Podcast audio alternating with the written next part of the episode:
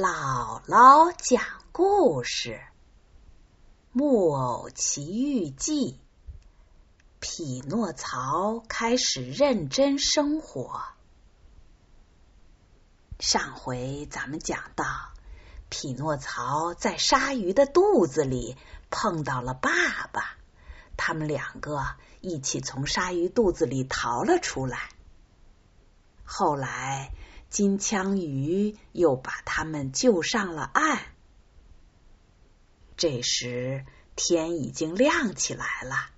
经过一番折腾，杰佩托累得都快站不住了。匹诺曹伸手揽住他说：“我们去找一户人家，到了那里，人们会发善心，给我们一点面包吃。”还会给我们一些干草睡一觉的。他们慢慢向前走，没走多久，就看见两个丑八怪正在路边乞讨。这两个丑八怪就是骗过匹诺曹的那只猫和那只狐狸。那只猫以前假装瞎眼，现在真的全瞎了。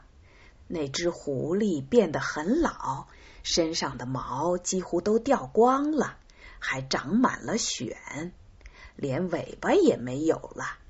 原来这个坏家伙在穷困潦倒的时候，不得不把自己漂亮的尾巴卖给了商人。哦，匹诺曹，狐狸哭哭啼啼的说。您行行好，施舍一点儿给我们这两个可怜的家伙吧。匹诺曹回答说：“再见吧，骗人的家伙！我上过一次当，如今再也不会上当了。请你相信我们吧，匹诺曹，我们如今真的是一贫如洗了。你们这是活该。”你们记住这句老话吧：抢来的钱财不会致富。再见了，骗子们！说完，匹诺曹就和杰佩托继续赶路。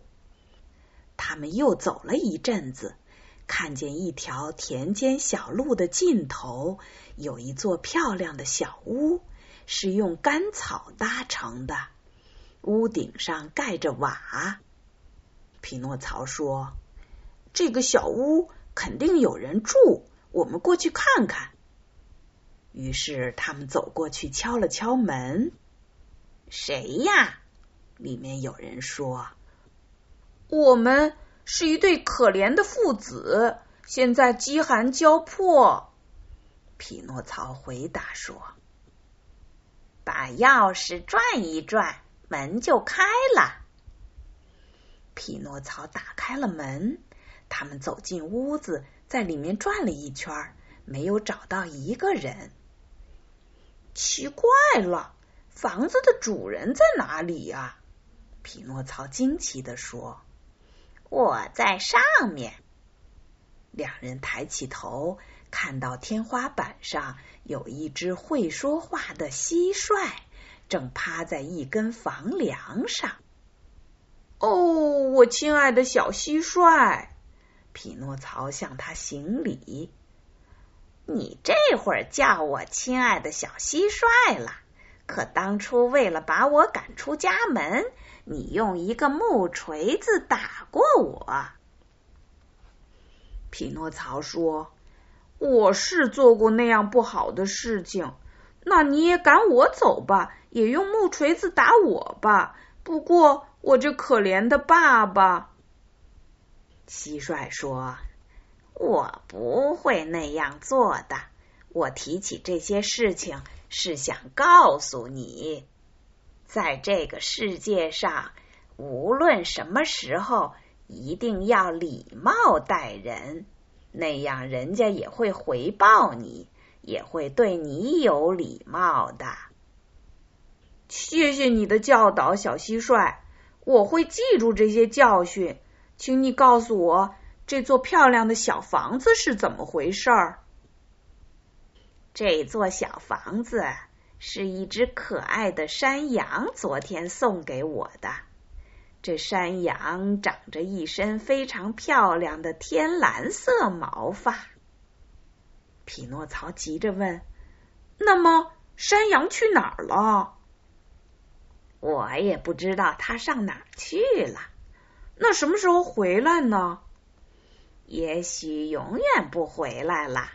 他昨天伤心的离开，咩咩的叫着，像是说：“可怜的匹诺曹，我再也见不到他了。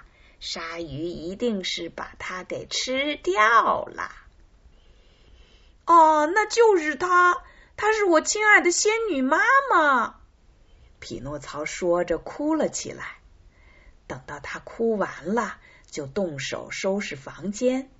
他用干草铺好了床，让老杰佩托躺到上面休息。接着，他问会说话的蟋蟀：“请你告诉我，去哪儿才能给我可怜的爸爸弄到一杯牛奶呢？”蟋蟀说：“距离这里大约三里地。”住着一个种菜的农夫，他有好几头奶牛。你去那里，也许能讨到牛奶。匹诺曹听了，马上跑到种菜的农夫那儿。农夫问他：“你要多少牛奶呀？”“我要满满的一杯。”“一杯牛奶一个子儿，先付钱。”可是我一个子儿也没有。匹诺曹觉得又惭愧又难过。农夫说：“既然你一个子儿也没有，那我一滴牛奶也不能给。”哎，没有办法。匹诺曹说着就要走。农夫说：“等一等，咱们可以商量一下。你愿意？”摇露露吗？什么叫露露啊？就是可以把水从井里提上来的那个木头露露啊。匹诺曹说：“我试试看吧。”那么你抽上来一百桶水，我就给你一杯牛奶。好吧，匹诺曹答应了。农夫把匹诺曹领到菜园，教他如何摇露露。匹诺曹立刻行动起来，可他还没把一百桶水提上来，就已经累得从头到脚都是汗了。他有生以来还从来没有这么辛苦过。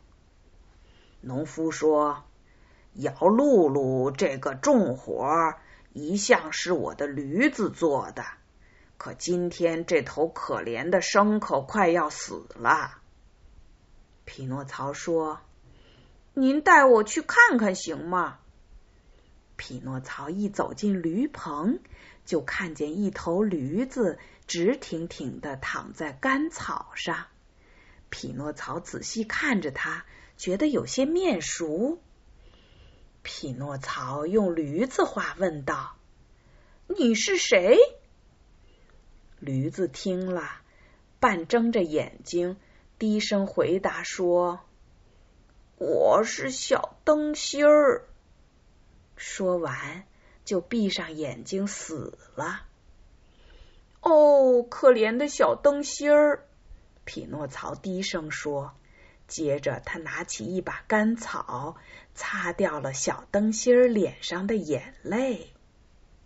农夫问：“你为什么对这头驴子这么怜惜呀？”匹诺曹说：“我告诉您，他是我的一个同学。”你的同学？农夫哈哈大笑着说：“你怎么会跟驴子做同学？”